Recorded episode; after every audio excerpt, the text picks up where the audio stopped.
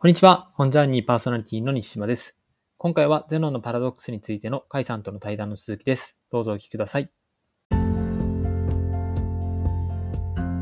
ではここからはそのゼノンのパラドックスに挑んだ人たちのお話をしてみたいと思います。おー、わ、こう気になりますね。はい。まあえっ、とちょっとこれまでのちょっとおさらいを簡単にしてみたいと思います。はい。はい。えーゼノンのまあいろんなパラドックスっていうのはえっ、とまあ、えー空間を無限分割すると、えー問題が発生するよねうん。時間の無限分割をするとおーやっぱり、えー問題が発生するよね、えー時間の最小時間と空間の最小単位を設けるとやっぱり問題が発生するよね、こういうことでしたうん。アキレスとカメの、えーパラドックスに関しては数学的に、まあ、解釈することができるということも一応説明しました。うんまあ、カメの速度を、まあ、分速1メートルでアキレスを2メートルとして、まあ、ハンデが1メートルみたいにすると、えーカメは2分の1分で2分の1メートル4分の1分で4分の1メートル8分の1分で8分の1メートルと進んでいって S イコール2分の1たす4分の1たす8分の1たすというふうになって1に収束する。んだけどもこれがアキレスは、えーアキレスがカメに1分後に追いつくっていうことになるかというとそれは、えー、と問題の本質がちょっとずれていて、ん。えー追いつくまでに無限の時間がかかるかというと1分っていう答えが出るのでそうではないということはわかるんだけれども、うん。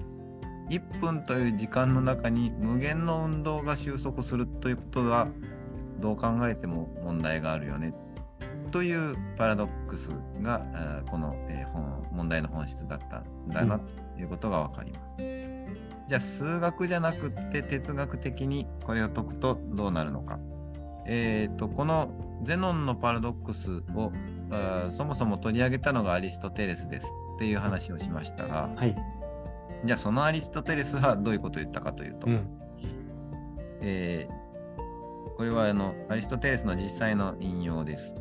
時間においてにせよ、長さにおいてにせよ、無限なものどもを通過することができるかどうかを質問する人に対しては、ある意味ではできるが、他の意味ではできないと答えるべきである。すなわち、無限なものどもが完全現実的であるとすれば、それを通過することはできないが、可能的にあるとすれば通過することができる。というふうに自然学という著作の中に言っています。うん。つまり無限ってまあ僕たち言うけども、はい2種類あって、うん。えー一つは、まあ、いわゆる実無限。もう一つは可能無限うん。と、まあ、名付けることができるものであると。うん。実無限っていうのは実際に無限に存在するっていうことで、まあ、し例えば自然数を、うん。はい。が無限にありますよっていうのは、数えきれないけどとにかく無限にずーっと果てしなくあるんだっていうことであると。うん。誰も終わりが分かんないって感じですね。そうですね。うん。だけども例えば直線の中にはうん。無限の点がありますよって僕ら言う時にはがあの定義上ありますよね。はい。はい。えー直線上にはあ直線は無限の点で、まあ、できてるよみたいな言い方をするとき、あるいは直線、えー線分でもいいのか？な、その、お中には、えーと点を無限に打つことができます。っていう時の無限っていうのは、えー点を無限に打つことができるっていう可能性の問題としてうん。言ってる。で、ゼノンのパラドックスはこの実際に無限にあるよっていうことと、無限にそこに可能、あ無限の可能性をそこに確認できるよっていうことが、を、えーごちゃ混ぜにして混混同してることで起こってるんじゃないかなるほど。うんっていうのがアリストテレスの説明ですね。うん。なので、えっ、と、まあアキレスとカメの競争の間には、無限にその追い,、えー追いつき、えーあるいは、えー、と逃げるの、えーポイント A 地点 B 地点 C 点地点っていう無限にポイントを見ることはできるけども実際にそれを無限に、えーその、えーポイントがあるとしてしまうと問題があってうん。無限の可能性をその、えー例えば1メートルの間に我々は見ることができるし説明をすることができるけどもそれイコール無限のそ,お、えーその地点空間がそこにあるって言ってしまうところに問題あの間違いがあるんだなと、うん。こういう説明うん。がアリストテレスうん。ですね。うん。まあそう言われるとまあそうだなってうん。いうことですね。うん。確かに混在してそうな感じはしますね。そうですね。うん。はい。で、えっ、と、まあ、これがね、もうほとんど確信をついてる部分ではあるんですが、うん。まあ、これに、えっ、と、いろいろ他の人も、おいろんなかん、えっ、と、語り口を変えて、えー説明してくれます。えーまあ、アリストテレスは、えっ、と、エレア派のゼノンのよりも、そうね、100, 100年ぐらい後ぐらいの人かな。なるほど。うん。なんですけども、えっ、と、一気に時代は飛んでですね、19世紀、20世紀の人、あ、だいぶ飛びますね。うん。えーベルクソンという人がですね、えーまあ、これに、えー説明をしています。あで、一気にベルクソンまで飛ぶのはですね、うん。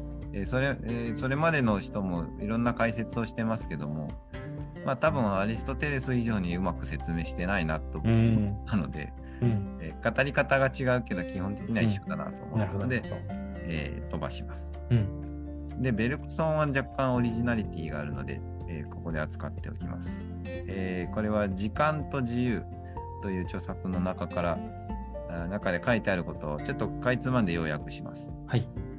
えー空間の中で運動が生じるのではなく、運動の中に踏破された、通過されたってことですね。踏破された初瞬間が見て取れるに過ぎない。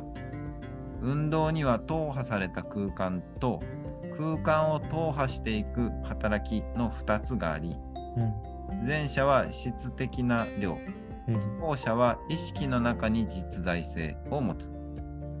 事物は分割できるが、働きは分割できないにもかかわらず、これら2つを混同することでエレア派の奇弁は生じている。という説明ですね。うん発想はアリストテレスと基本的には一緒なんですね。はい。分割して、もうそこに、えっ、と、えーなんだろうな、実際にものがあるって言っていいか、それとも、えっ、と、なんだろうな、えー 説明のためにというのかな、うん。えっ、と、に分割できるってことのち、まあ、とにかく2種類あるんだよっていうことを間違っちゃいけないよっていうのは同じ発想で、まあ、ベルクソンにとって時間っていうのは意識の純粋な持続のことなんですね。で数直線上の時間っていうのはそもそもベルクソンにとっては時間じゃないんですね。うん。これはある意味で言うとエリア派のゼノンの時間はないっていうことを認めてるのとにかなり近いと思うんですね。で、えーと数直線上の時間っていうのは説明のた時間の説明のための空間化された時間であるっていうふうにうん。言うわけです。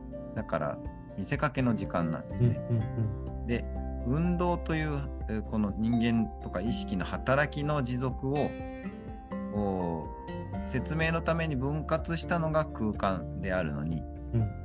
その説明のために分割した空間をもう一回こう重ね合わせると運動が戻ってくるように運動が構成されるように勘違いすると問題が生じてしまうよって言ってるんですね。だから一回あの、えー、と意識が、えー意識の持続の中で運動っていうものを、まあえーリアルに生きてるのに、まあ、説明上、まあ、例えば数直線上にそれを置き換えるとうん。もう意識の持続自体はもうなくなるんだと。うん。でなくなった、えー分割されたやつをもう一回こう組み合わせたら意識の持続が戻るかというと戻るわけではないのに戻るかのように語っちゃうからおかしなことになるよねっていうのがベルクソンの説明です。まあアリストテレスの説明だと、まあうん。説明としてはすごくシンプルでいいなと思う方で、あのなんだろうな、えーアキレスとカメが実際に競争してるっていうことの、うん。この運動のリアリティっていうのはあんまり感じれないのにう対して、ん。ベルクソンの場合説明が回りくどいしちょっとうん。分かりづらいけれども、実際にじゃあ自分がアキレスかカメの立場になったと思うとうん。なんか言う言ってることの説明のリアリティがすごくある、うん主体性みたいなところ、イメージみたいなところが結構つきやすくなる感じですね。はい。これがまあベルクソンの説明おでした。はい。で、えっ、と、今回この、えっ、とですね、パラドックスを扱う上でですね、はい。えっ、と、参考にした、えー現代の哲学者、うん。野谷茂樹さんっていう方が。有名ですね。はい無限論の教室っていうのとか、おえーで今回参照したのはこのパラドックスっていうはいユニバスの本なんですけども、うん。他にもまあいろんな同じような問題を使った本がたくさんあります。手元には同一性、変化、時間っていう本もありますし、もう何冊か家にあったんですが、えーとりあえず、えーこの野谷茂樹さんの解決方法についてを説明すると、まあ、ちょっとこれは、えー、と面白いのでそのまま、えー引用しますと時間空間はそれ自身が語られる対象でなくうん。何事かを語り出す形式に他ならないんだと言っています。で、えっ、と、これえっ、とですね、パラドックスっていう本の中で言ってる最後の、えー文章がすごく面白いので、うん。うん。そのまま引用すると、大事なのは様々な語り方の特性を見定めることである。運動を語ろうとする人の語り方にその固有の限界が見出されたからといって、それを運動そのものの限界とみなす必要はない。うん。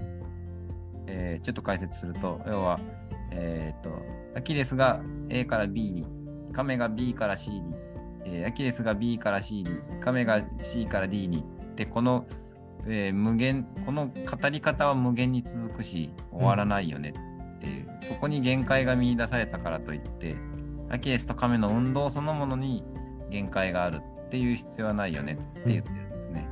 つまり問題は語り方であると。うん。この2人の競争は誰が語ってんだっていうことをなるほど。ちょっと見てみなさいよとはいはい言ってはい。るんですね。うん。で、続けます。私たちは戻るべきところがある。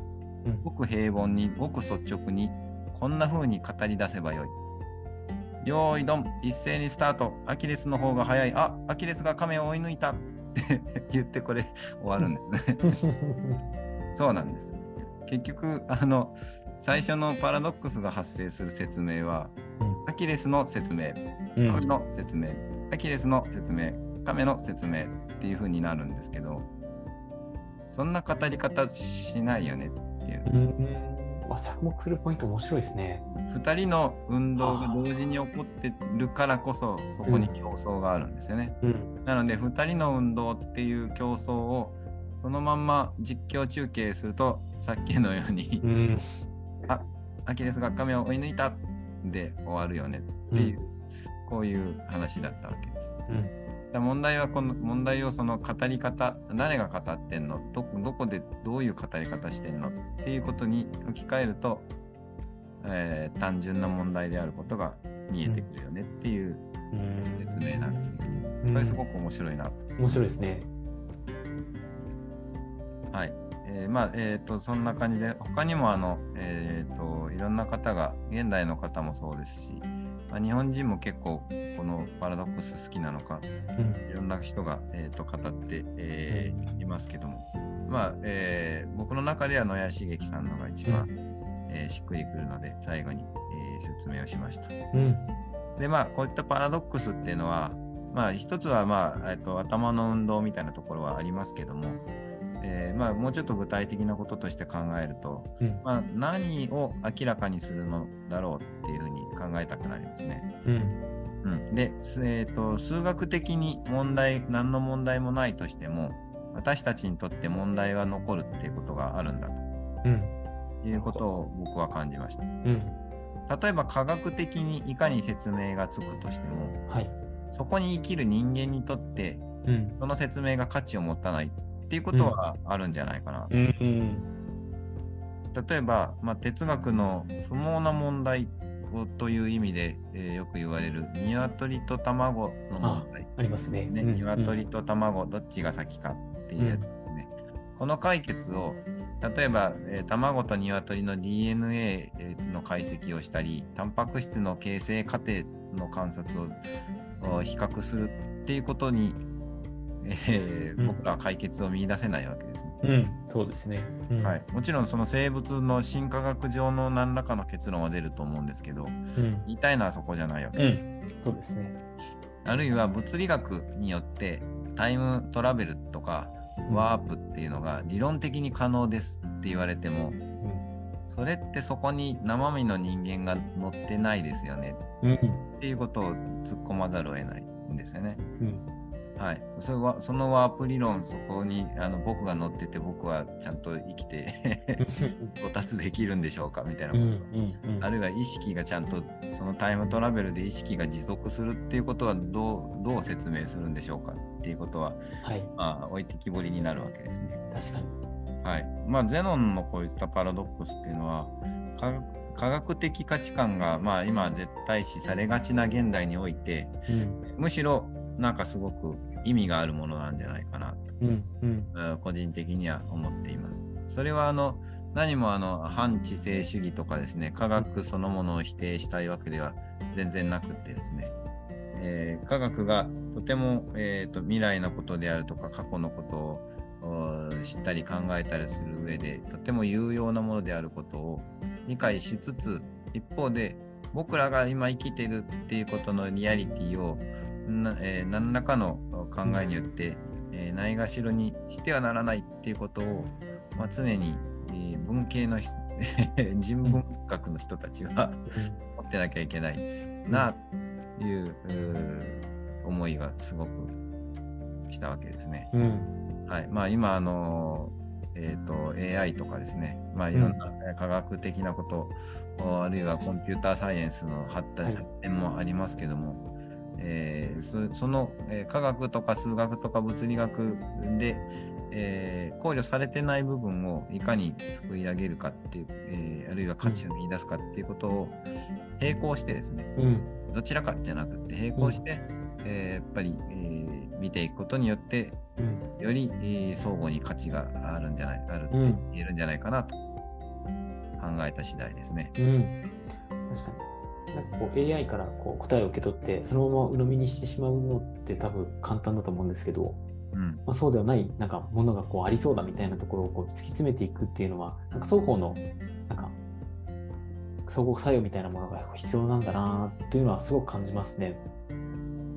そうですね。いや、本当に、まあ、うんチャット GPT にしても、うん、ねまあ、人間がいて、人間から学習したところから何かアウトプットされていて、うん、そのアウトプットを受け取る人間が、じゃあそれを持って何をするかっていうことは、うん、常にその、えーコンピューター外の話になっているので、うん、うん、そこにえーどういう価値を見出すかっていうことが、うん。むしろ今問われているわけですね。うん、うん、とってもあのなんかそこによって、えー脱人間化とかですね、うん、えー、と人間の機械化みたいなことを思う必要は全然ないのと、うん、一方でだから考えることあるいは自分で、えー文章を作ったり文章から何かを読み取ったりっていうことうん、の重要性とか、うん。あーそれがそもそもどういうことなのかっていう本質を考ええー突き詰めたり考えたりすること